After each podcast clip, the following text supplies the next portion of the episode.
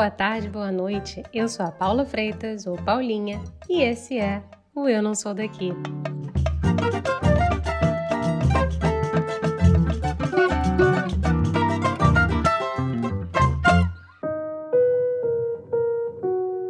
Pablo Vittar, Glória Groove e Lia Clark. O que, que elas têm em comum? São três artistas cantoras drag queens brasileiras que fazem um sucesso estrondoso. Tenho certeza que você já ouviu falar delas. Afinal, o que é drag? Dizem que a origem do termo se referia aos homens que se transvestiam de mulheres no teatro. Nós, brasileiros, vimos essa arte se expandir no nosso país e seus artistas serem vistos como transformistas. Até hoje tem gente que se confunde e generaliza as coisas colocando todas as camadas de diversidade de gênero no mesmo caldeirão. Como ignorância não traz coisa boa e a gente bem sabe disso, não é de se espantar que tanto preconceito e violências ainda existam contra drags, trans e travestis. Por isso, acho que é fundamental salientar que somos tristemente líderes mundiais em assassinatos de pessoas trans e travestis no mundo.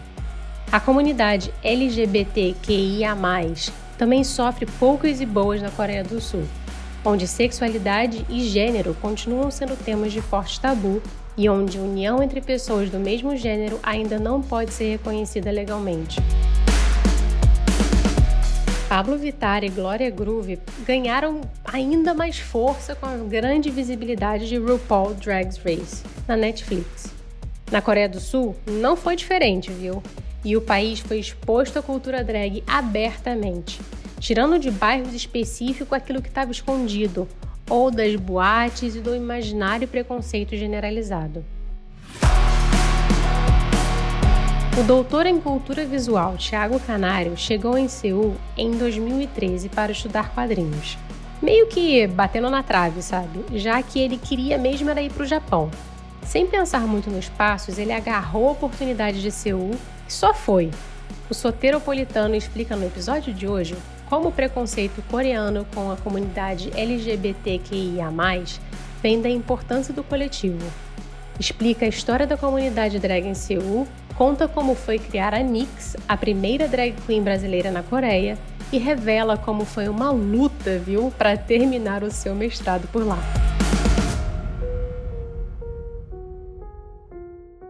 Tiago, seja muito bem-vindo. Eu não sou daqui, Tiago sem H.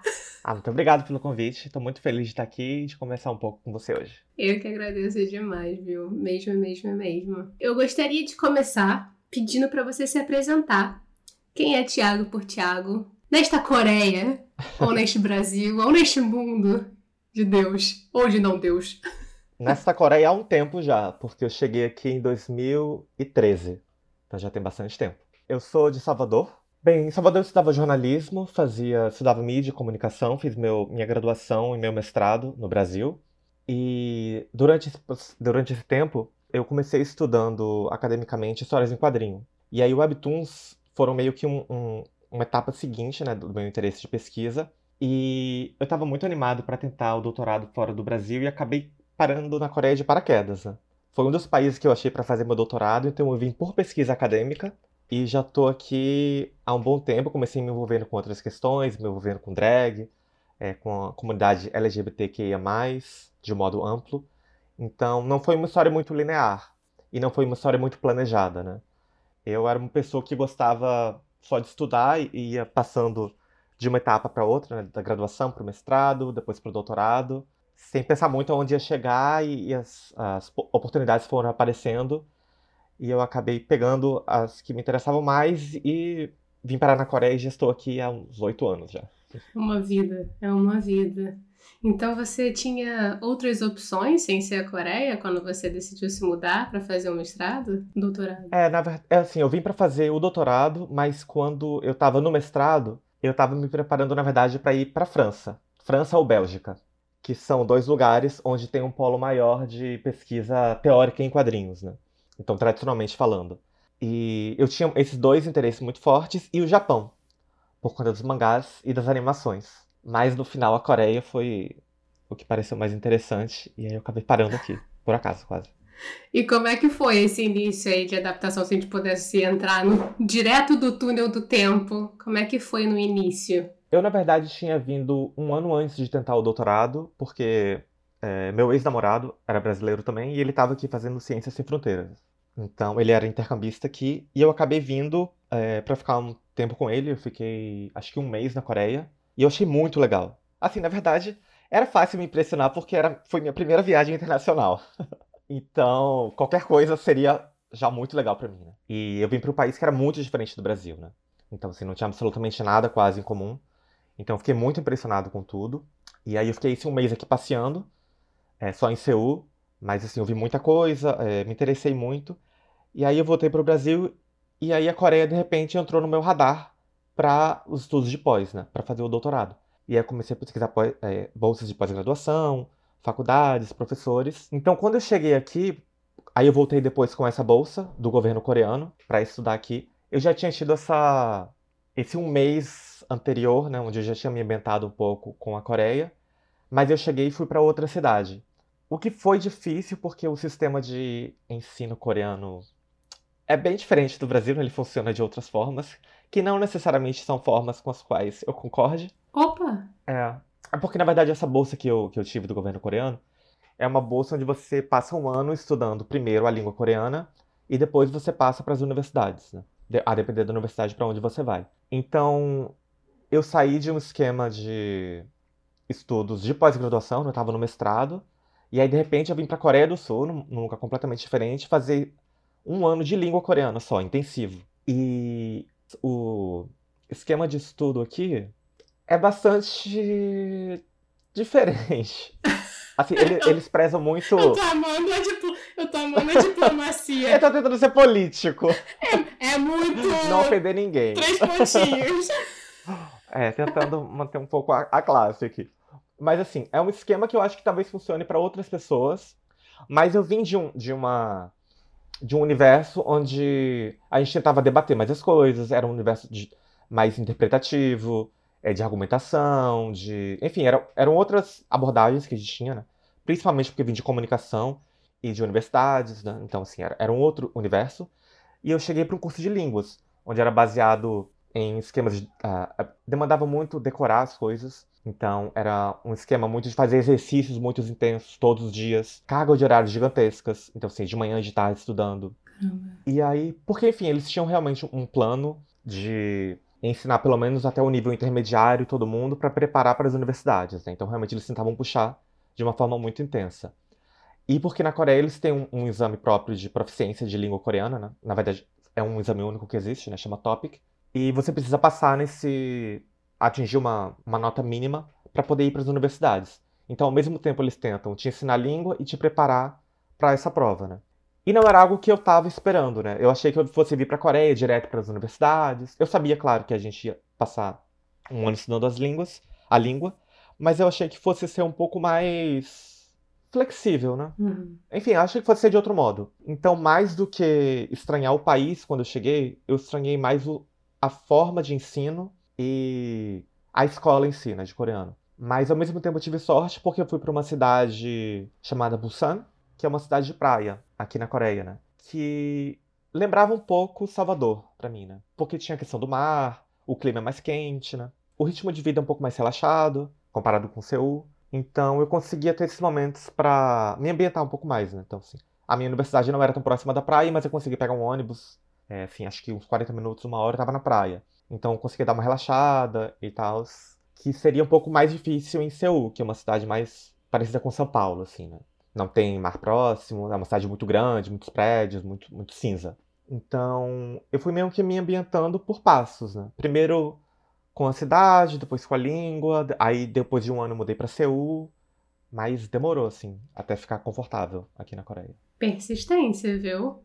Persistência. Parabéns. É. e na verdade, assim, é claro que é, tem sempre aqueles momentos, né, que a gente pensa em desistir, que a gente fica frustrado, fica com saudade. Mas assim, você já estando aqui, eu acho que você pensar, ah, vamos tentar mais um dia. Ah, vamos tentar mais um pouco. Ou então, ah, vamos terminar só esse semestre, vamos só. Enfim, aí você vai colocando. Acho que quando você coloca essas metas pequenas, é mais fácil, né? porque realmente você consegue avaliar até onde você vai. Eu fui indo, né? De meta em meta, fui ficando e tô aqui ainda. E você falou que seu caminho não foi muito linear ao longo desses muitos anos aí na Coreia. E uma coisa que você meio que trouxe durante a sua apresentação foi a questão da cultura drag que você acabou tocando aí no meio do caminho e entrando nesse zigue-zague coreano, vamos dizer assim. Uhum. Vou me aproveitar que estou falando com um doutor, que eu não tenho nem inteligência suficiente para falar com doutores. e vou pedir para você explicar um pouquinho o que é a cultura drag na Coreia o que é a cultura drag até de uma forma geral, né? Porque eu acho que tem muita gente que não conhece. Então, aproveitar de você, caro doutor, uhum. para dar uma pequena aula em 140 caracteres, como no velho Twitter.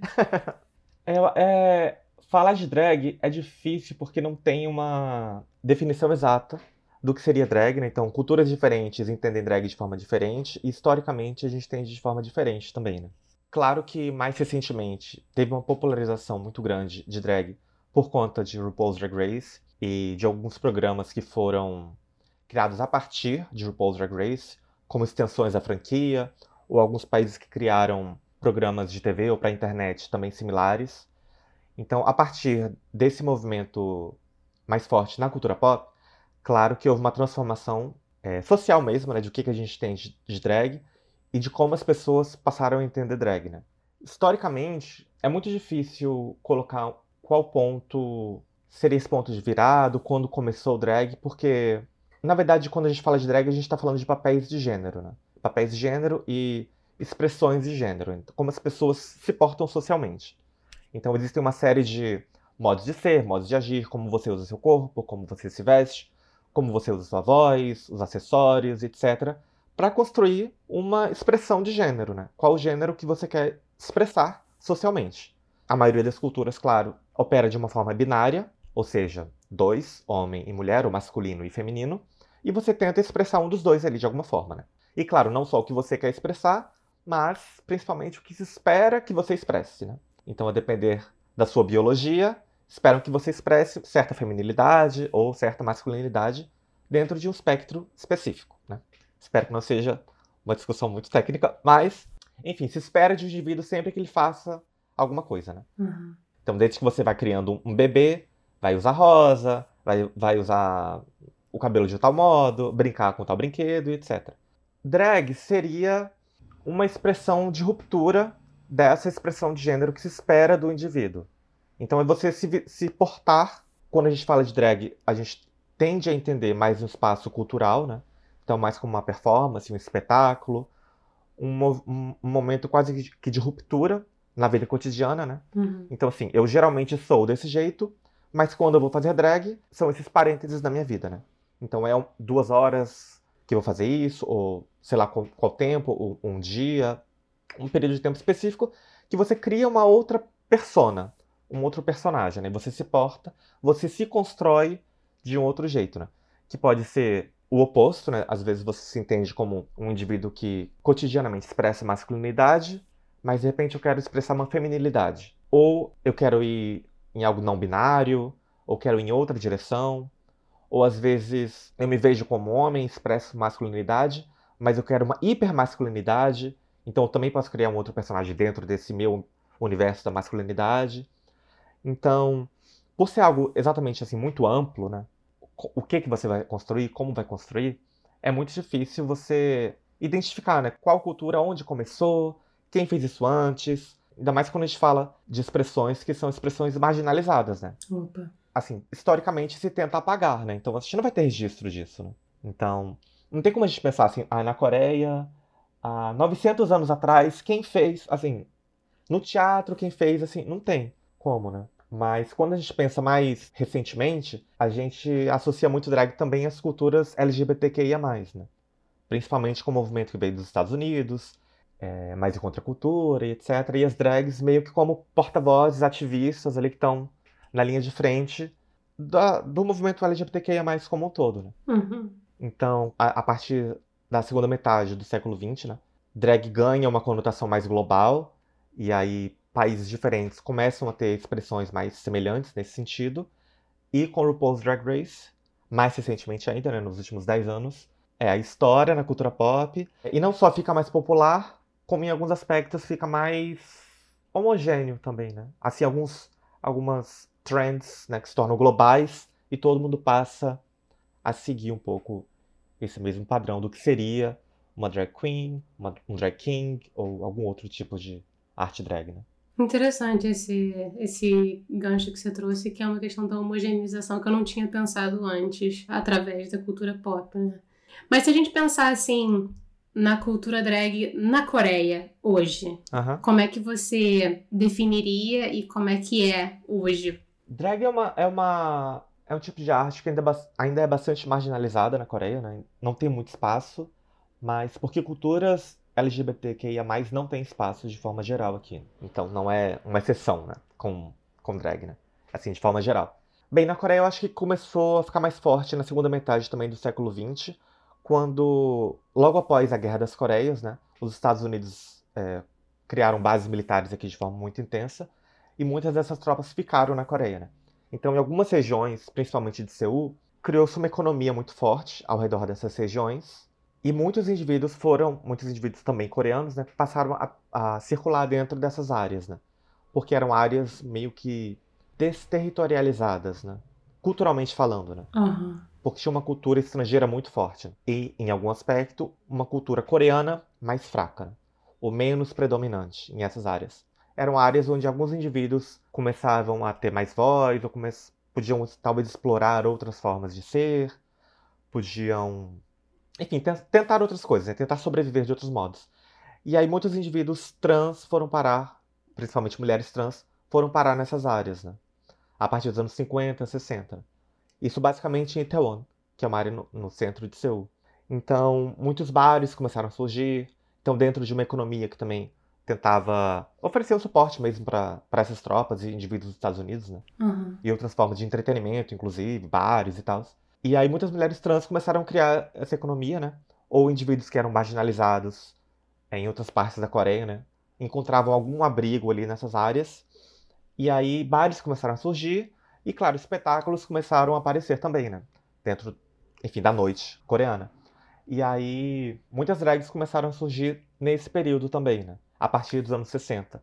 Claro que não dá pra gente falar que foram as primeiras drags, né? Óbvio. Porque a, a ideia de drag, né, sendo tão ampla, claro que outros indivíduos já faziam. Mas dentro do que a gente entende hoje de drag como expressão do movimento, ou parte do movimento LGBTQIA, da vida noturna e tal, é muito dentro desses, é, desse recorte a partir dos anos 60, né? E aí por isso a drag na Coreia ficou muito próxima da cultura dos Estados Unidos, né? Então bebeu muito das expectativas, de como esses homens queriam. Do, do, tipo de música que eles queriam ver, do tipo de performance que talvez fosse mais agradável.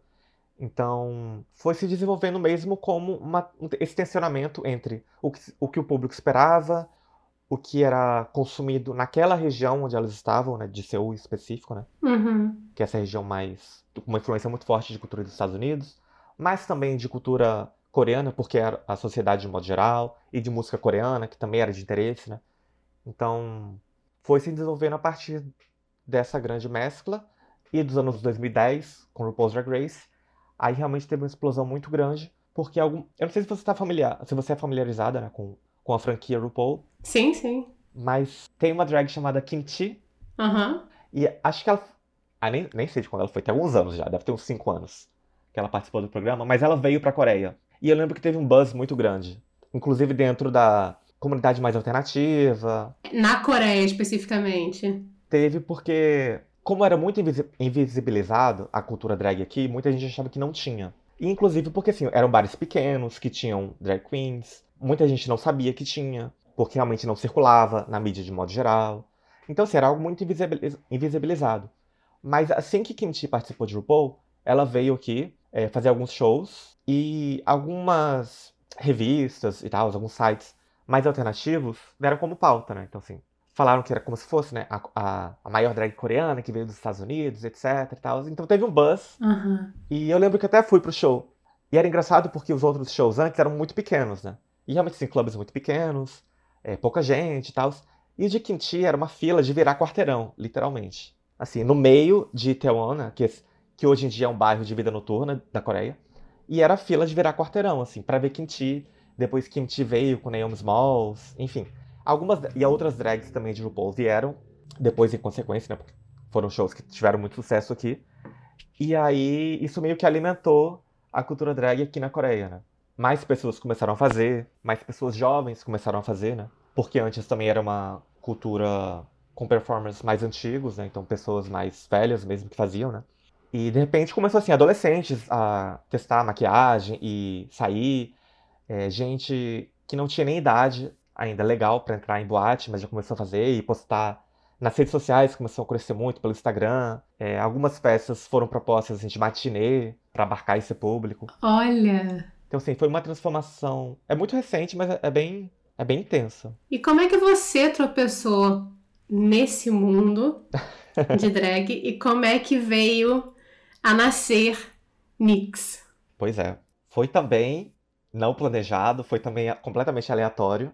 Mas quando eu estava na universidade, é, a universidade daqui, eles têm um esquema que eu acho que é um pouco próximo do esquema das universidades dos Estados Unidos, né? Do que a gente vê nos filmes de Hollywood e tal. Que tem, sempre tem esses clubes nas universidades, né? Uhum. Então, alguma coisa de esporte, ou alguma coisa de música, alguma coisa cultural, enfim algum tema que una um grupo de pessoas, né? Então as universidades tradicionalmente têm alguns grupos que tem de tudo mesmo, de teatro, de discussão política, de pintura, de qualquer esporte, é, enfim, tem para tudo. E algumas universidades, né, têm grupos para comunidades LGBTQIAP+. E a minha universidade era uma dessas, né? Então eu, eu comecei a participar quando eu entrei na universidade aqui. E eles tinham. Inclusive, eles tinham dois grupos aqui até. Um grupo para coreanos e um grupo para estrangeiros. Assim, dois grupos, dois grupos separados. Separado. que não se comunicavam. É, basicamente não se comunicavam. Assim, depende da universidade, né? Algumas universidades têm um grupo só. No caso da minha, eles dividiam e eu entendo um pouco a divisão. Tinha a questão da língua, uhum. porque tinha muitos, é, muitos dos estrangeiros eram intercambistas, e realmente intercambista não. A maioria não, não não sabia nem o básico de coreano, então realmente a comunicação ficava um pouco travada, né? Mas mais do que isso, é muito difícil que coreanos se sintam confortáveis expressando publicamente a sexualidade, né? Ou, enfim, uma identidade de gênero que não seja normativa, né? Entendi. Então, são indivíduos que realmente não queriam que fossem expostos, né? Que não fossem tirados do armário. E muitos dos estrangeiros que vinham aqui, principalmente é, o pessoal que era mais intercambista, não tinha medo nenhum, né? Enfim, de se expor. Então, eram pessoas que falavam abertamente sobre, que iam para bares, assim, é, a dinâmica desses grupos, né? É muito assim, tem. Cada grupo tem seu calendário, né? Mas depende da hora que faz a atividade, então às vezes se encontra mais tarde, depois vai beber, vai beber ou vai comer alguma coisa, sai junto, vai pra balada, sei lá. É um grupo como se fosse de amigos mesmo, bem próximos. E aí, nesses grupos que eu fazia parte, né, por exemplo, é, ninguém tinha problema, ou quase ninguém tinha problema de expressar publicamente, né? Dizer que era gay, lésbica, bissexual, pan, enfim. E não era o que acontecia no grupo coreano, né? O medo deles era que se misturasse os dois grupos e isso fosse público, né? Que a gente assim, saísse para algum lugar, fosse fora da, das paredes da escola, né? Da, da universidade, que eles fossem tirados do armário, né? Mesmo que sem a intenção. Claro. Mas eles têm essa pressão, porque realmente eles precisariam lidar com as consequências disso, que não, são, não é um passo fácil de ser dado na Coreia, né? É porque a Coreia é um país muito conservador, né? E é um país que, por tradição confucionista, preza muito o coletivo, né? Então sempre o grupo importa mais do que o indivíduo, né? E não um, não um coletivo do jeito que a gente pensa ocidental, né? Mas cristão. A gente sempre pensa o coletivo porque é algo solidário, porque a gente faz um pelo outro, ninguém solta a mão de ninguém, né? Aquela ideia mais da, da empatia, né? Quando a gente pensa coletividade, né? É, dentro de uma estrutura confucionista, e claro, existem formas de confucionismo, diferentes, mas de modo geral, o coletivo é a ordem, né? é o que estabelece a estrutura. Então você se doa para o coletivo, porque é o coletivo que mantém tudo amarrado, né? Uhum. Então, se você tem uma atitude mais individualista, claro, eu não estou dizendo que todo mundo se apaga pelo coletivo, não é isso. Claro. As pessoas têm sua individualidade. Né? Mas assim, se preza muito pelo coletivo, porque o coletivo é o que mantém a ordem. Então, o que se quer é manter a ordem e manter as coisas funcionando e fazer com que as coisas continuem indo como estão indo agora, né? Então, o coletivo é mais nesse sentido. E o coletivo opera em tudo, né? Então, assim, o coletivo é a nação, ou é a família, ou é a universidade, né? Então, você, faz parte da universidade, então você tem que manter o nome da universidade, ou o nome do seu departamento, os seus colegas de classe, enfim. Sempre tem essa ideia do grupo. Enfim, claro, cada. Quando a gente fala da pessoa em si, cada pessoa age de uma forma diferente, né? Claro. E você pode ligar, mais ou menos para isso, mas a pressão tá aí, né? Uhum. E você é construído enquanto indivíduo dentro dessa ideia de coletivo sempre. Então, sair do armário aqui pode implicar em você ser, em você ser colocado de lado, você não ser incluído em nada, então você não fazer parte mais desse coletivo, né? Então você ser, enfim, você pode na Coreia não existe nenhuma lei antidiscriminação. Então não existe legalmente não existe nada que dê suporte ao indivíduo. Então, você pode perder seu emprego, você pode ter uma série de de problemas, né? você vai ficar marcado por aquilo, né? E como é uma sociedade que preza muito pelo coletivo, a sua imagem importa muito, né? Porque você faz parte desse grupo. Então, se você for alguém reconhecido como gay, como lésbica, enfim, como bissexual, dentro de um universo que é homofóbico, transfóbico, bifóbico, enfim, lesbofóbico, se você socialmente for marcado com essa etiqueta, isso vai ter uma série de consequências para você, né? Então, poucos indivíduos, de fato, conseguem bancar a luta que é se assumir ou sair do armário. Né? E geralmente eles fazem só com grupos, né? Assim, com os amigos mais próximos, alguns com familiares. Uhum. Mas é muito difícil ter alguém que, assim, é fora do armário 100%, sabe? No trabalho, pra família, pros amigos, e fala abertamente disso. É, na mídia você não vai ver ninguém falando disso. Olha. É um, é um outro universo comparado com o Brasil, né? É bem diferente. E no fim das contas, você não me contou como você Ah, tropeçou. Você entrou no grupo. Verdade, verdade, me perdi aqui falando. Desculpa. Enfim, aí eu tava nesse grupo, voltando à história. Eu entrei nesse grupo da universidade, e aí tinha, na verdade, nesse grupo tinha um brasileiro intercambista que fazia drag. Olha. Ele fazia drag é, esporadicamente, mas ele fazia drag. E ao mesmo tempo que ele fazia drag, tinha uma festa aqui começou a crescer um pouco, né? Eles começaram a fazer de forma mais frequente, que era uma festa que tinha performances de drag queens. Acho que não tinha nenhum king, só queens nessa festa. E aí, enfim, a gente, a gente começou a sair junto, todo mundo e tal.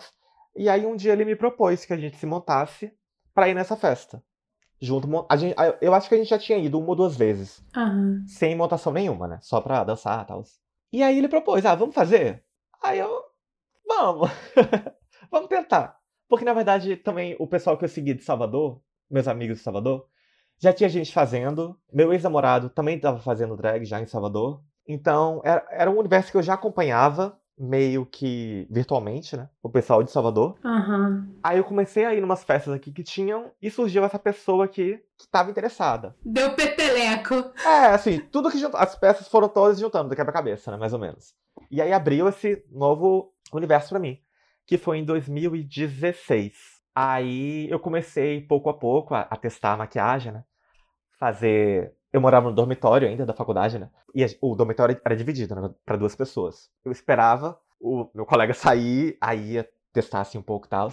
Pouco a pouco, né? Fui assim. E é, é, foi literalmente algo que foi expandido pelo meu corpo, né? Primeiro era só o olho, depois ao redor do olho. Aí depois foi a boca, foi mais pro cabelo, sabe? Até descer o corpo inteiro e aí a gente, ah, vamos, vamos tô pronto para ir pra festa, vamos. aí a gente começou a ir pra festa. E assim foi, desde 2016. Então, ao, conforme foi se expandindo, você foi testando maquiagens, a Nix foi. Ficando mais confiante. A Nix foi nascendo aos pouquinhos, você diria? É, foi. Mas foi também um, um, um foi um projeto que começou mais, mais fotográfico, na verdade, né? Porque eu, na verdade, eu comecei a ficar um pouco mais confiante, então comecei a postar algumas selfies minhas, comecei a divulgar mais, colocar no Instagram, né? E aí, pro pessoal de Salvador, enfim, meus outros amigos acompanharem, aí eu comecei a entrar em contato com o pessoal daqui de Seul também, né? Via redes sociais. Então comecei a fazer alguns contatos.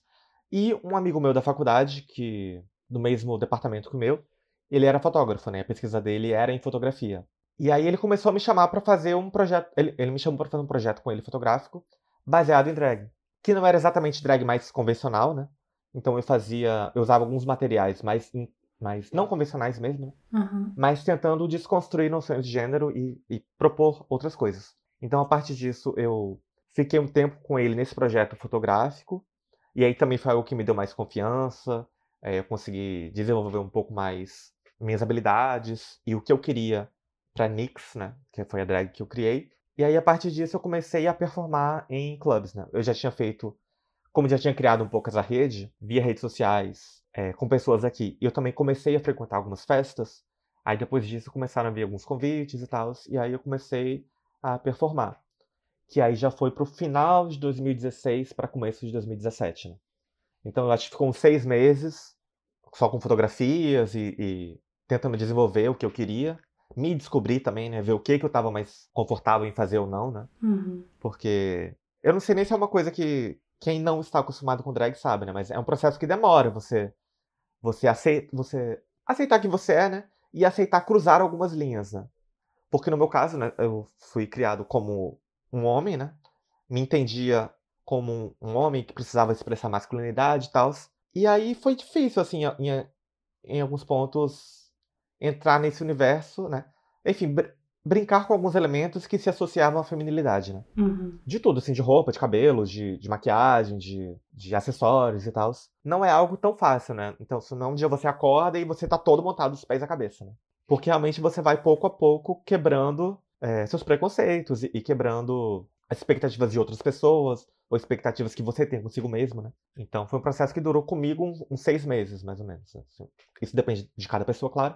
Mas aí depois de seis meses eu comecei a performar aqui. E aí eu fiquei de 2017 até o começo da pandemia, 2020, performando com alguma frequência aqui em Seul. Eu acho tão importante você trazer isso, é, a questão de que leva um tempo e de que é, nem sempre é fácil, porque eu acho que na cabeça de muita gente, as pessoas pensam que drags são você é quase como você se vestir para o carnaval, né? Você bota uma fantasia praticamente. Uhum. E não é isso. Não é. Então não eu é. acho tão importante você trazer é, essa, esse processo. É por, porque também a gente tende a pensar drag sempre espacialmente localizada, né? Então assim a gente tende a pensar drag dentro de um, um, um clube, né? Uhum. Dentro de uma boate, dentro de um espaço muito específico. Só que a drag não existe só ali, né?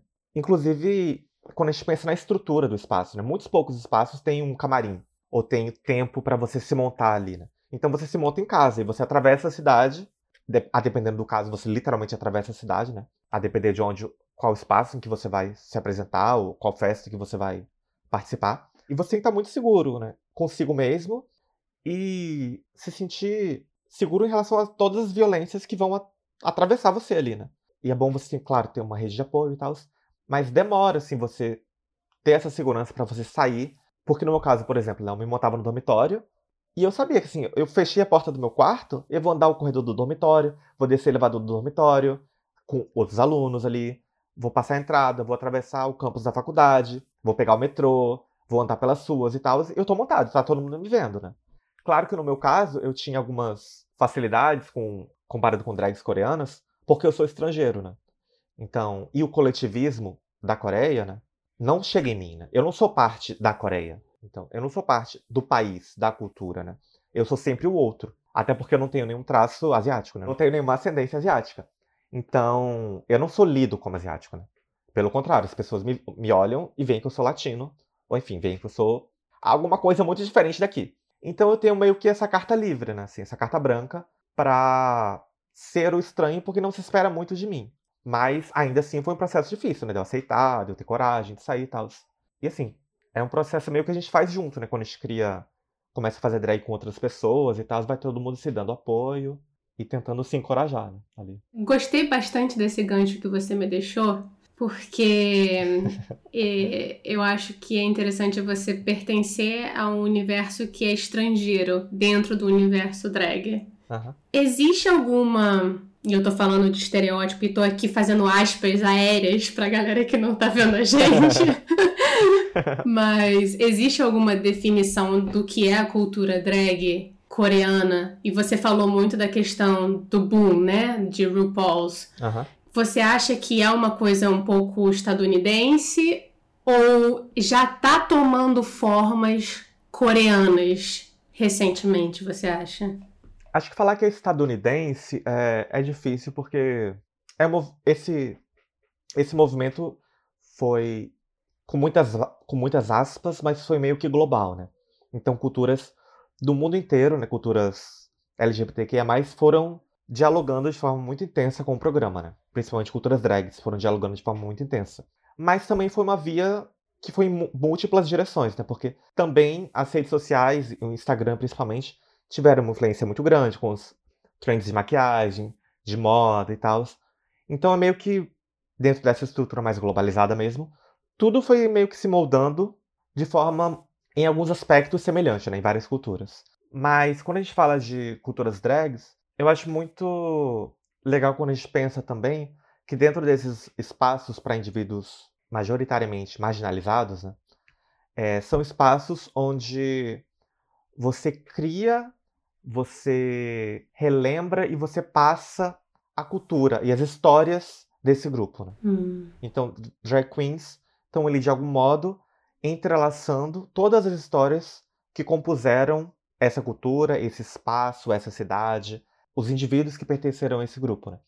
Então, por exemplo, quando a gente faz uma performance, claro que a gente tenta fazer uma música que seja mais popular ou que tenha mais interesse, mas também são músicas que dialogam com esse público específico desse lugar. Né? Então, o tipo de performance que você faz, o tipo de roupa que você usa, movimento de corpo, tudo tem um diálogo muito intenso. Né? E na Coreia, isso, claro, acontece como acontece em todos os lugares. É muito próprio, eu acho, da cultura drag refletir e contar e preservar a história desse espaço. Né? Mas que é uma história difícil da gente pontuar, né? E dizer assim, levantar os tópicos, sabe? E, e listar A, B, A, B, C, D e E compõem essa história, né? Acho que não, não dá muito para fazer isso. Mas é uma coisa que você sente quando você tá ali, né? Você vê o diálogo, é, você vê o interesse do público, é, e as histórias que são passadas ali. Esse espaço de sociabilidade que se cria ao redor da drag queen, né? para indivíduos. Espaços de, de todo tipo de troca, de afeição, espaços de carinho, espaços de amor, alguns espaços de sexo, alguns espaços de amizade, enfim. Toda a sociabilidade que se cria ao redor desse universo né, é muito próprio. Mas em específico de como a cultura drag tem evoluído, o que eu tenho percebido é um descolamento um pouco dessa influência muito forte dos Estados Unidos, que eu acho que é algo que existe aqui ainda sim, mas eu acho que alguns espaços já cresceram o suficiente, né, para não precisar mais desse, dessa influência tão forte. Então muitas outras drags coreanas começaram a fazer, então tem seus espaços próprios, tem suas dinâmicas próprias. E em específico, eu acho que tem um diálogo muito forte com o K-pop. É, inclusive, midiaticamente falando, né? Muitas drag queens já participam hoje de alguns clipes de K-pop, né? Então, assim, claro que grupos menores ou projetos menores, mas já tem né, um, um diálogo muito mais forte com culturas mainstream mesmo, né?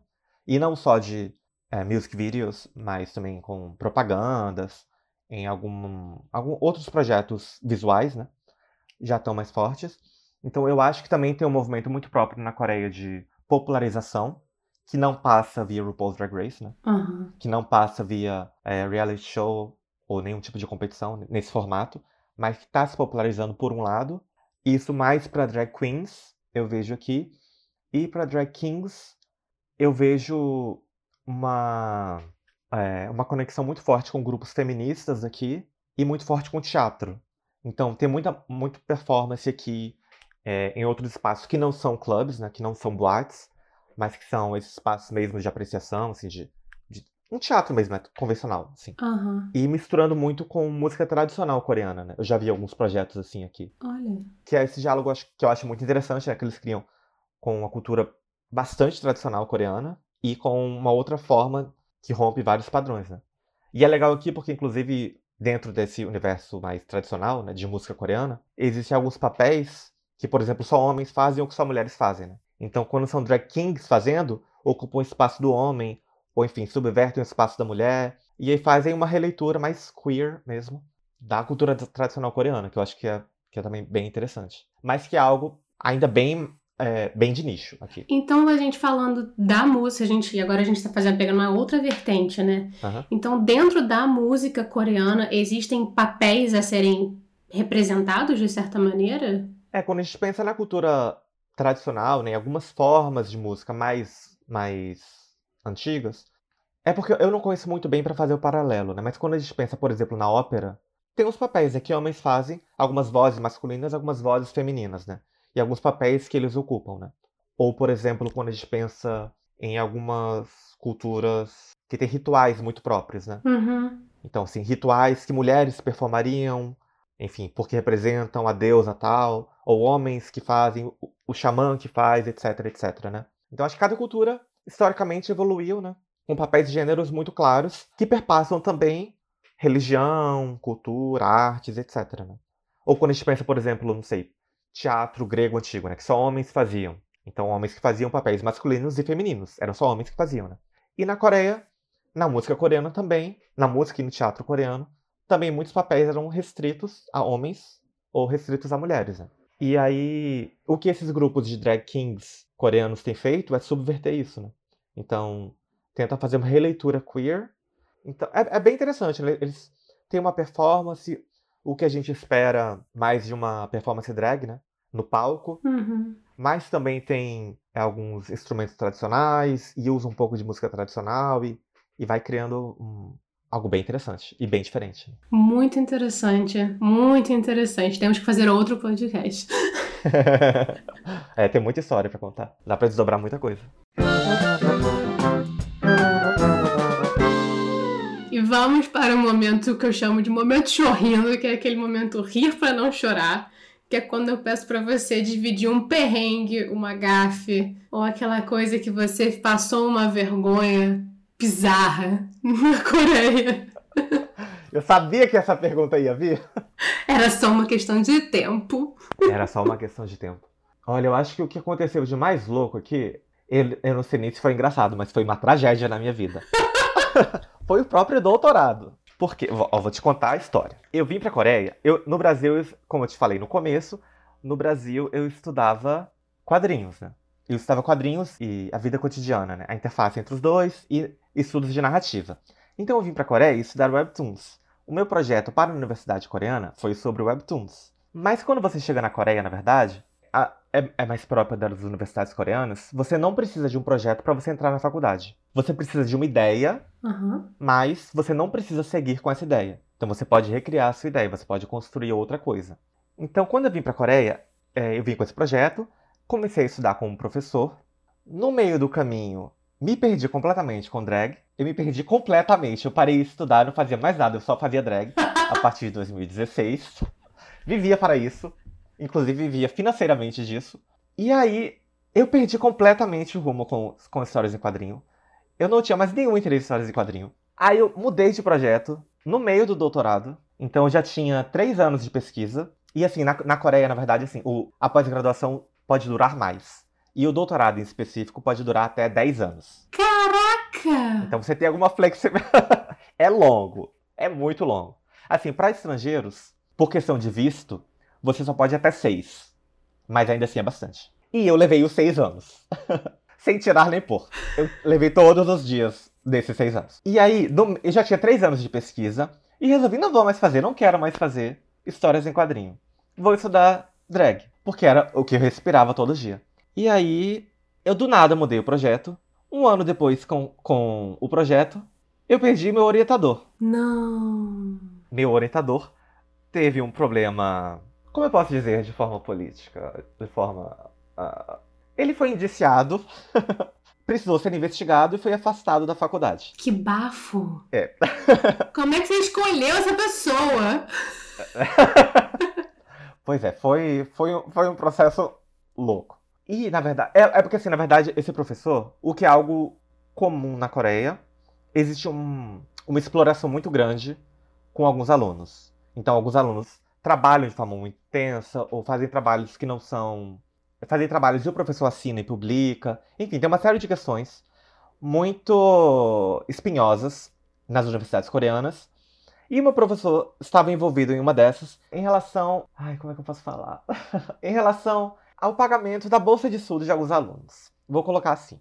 E aí ele precisou ser afastado. E aí eu, que já tinha mudado a minha pesquisa, um ano depois, precisei mudar de orientador. Enfim, só para resumir, eu, eu terminei meu doutorado, levei meus anos, terminei. Não foi do jeito que eu desejaria, mas foi uma tragicomédia terminar esse doutorado. Mas eu terminei. Tenho meu título.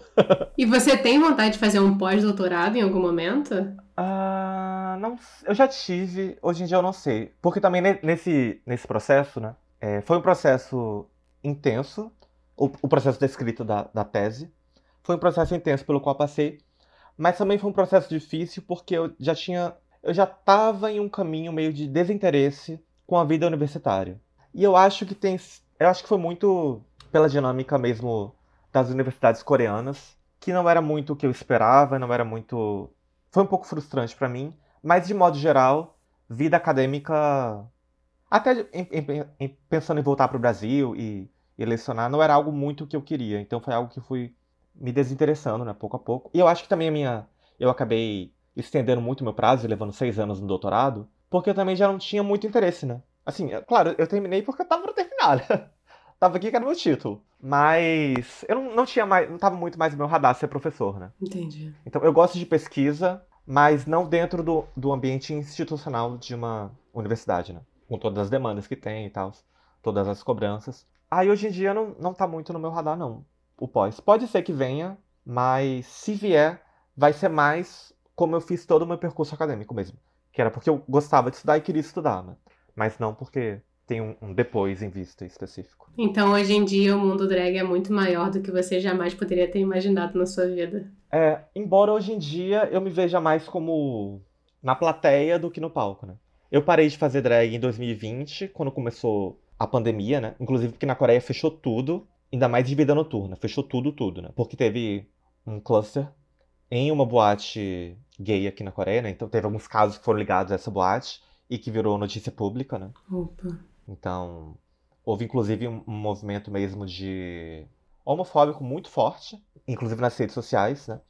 Porque começou com essa, esse discurso de que os, os clubes gays estavam iam espalhar doença, e aí já tem todos os estereótipos, né, com as populações LGBTQIA+, né, em um país tão discriminatório. Putz. É, e aí fechou tudo e voltou há muito pouco tempo, né? Os shows voltaram, acho que no final do ano passado, algo assim.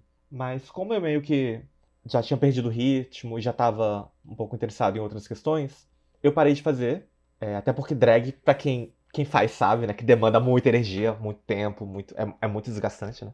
É bom, mas desgasta muito. Aí hoje em dia eu ainda consumo, mas mais pela. Mais assim, como plateia mesmo, né? De dar suporte e, e assistir. Mas estamos aí, firme e forte. Vamos agora então, Tiago, depois desse momento trágico do seu doutorado. Mas assim, ó, eu, eu, não, tô, eu não, quero desencorajar ninguém a fazer pós-graduação na Coreia. Se você quiser fazer, venha. Tem coisas boas, sim. Tem professores bons, sim. Tome decisões mais bem pensadas do que eu tomei e tudo vai dar certo. Não deixe, não deixe eles assinarem pelo trabalho que você fez. Não deixe, não deixe de forma alguma tenha. Confirme de que sua bolsa está caindo sim, que você está ganhando tudo que você merece. Babado, tem história por trás disso aí, hein? Tem, assim, não foi comigo. Mas. Mas tem história.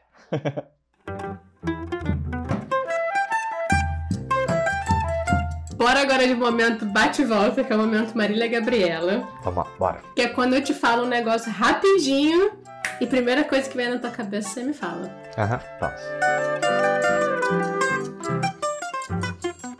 Uma referência drag coreana. Ah... Rousseau. Agora, RuPaul, Glória Groove, Pablo Vittar ou Vera Verão? Ai, Vera Verão, né? Abriu portas pra todo mundo. Não tem como. Vera, Vera. Vai de Vera. Vamos de Vera. Uma loucura. Meu doutorado.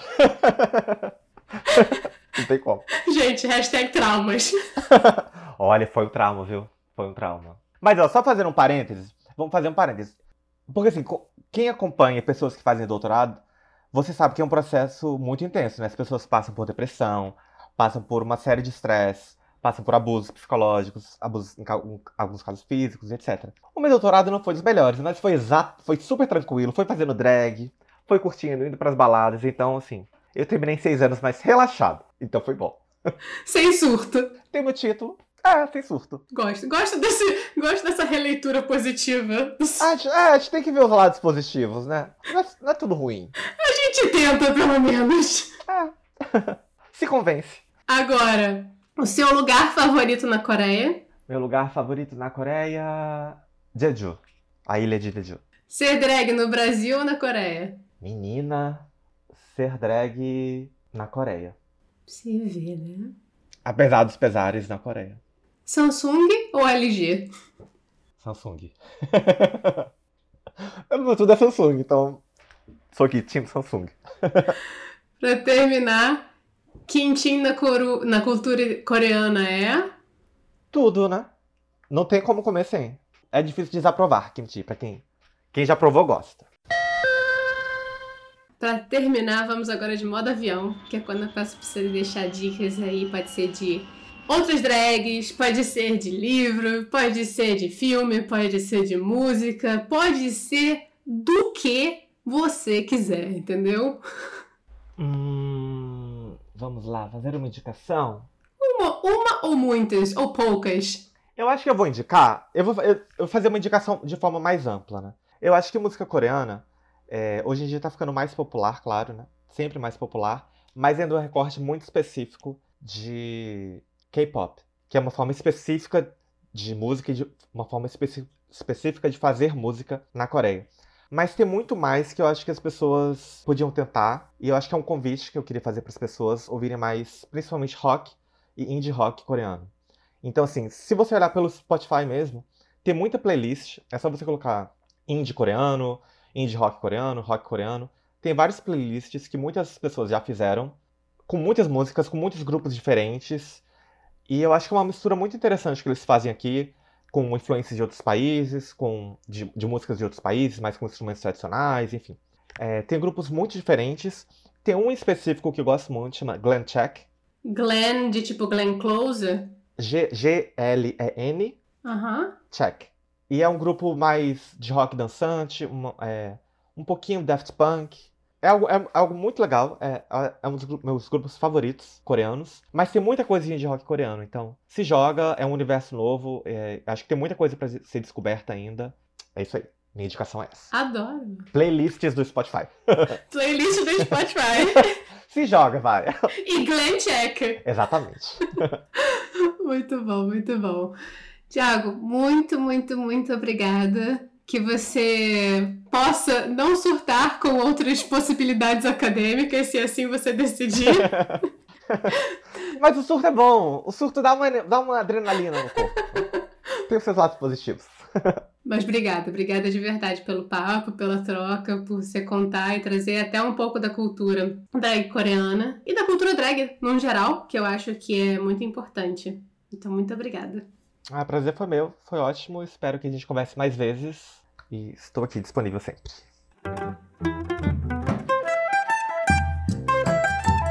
E aí, meu povo? Eu venho fazer um pedido, já sabe, né?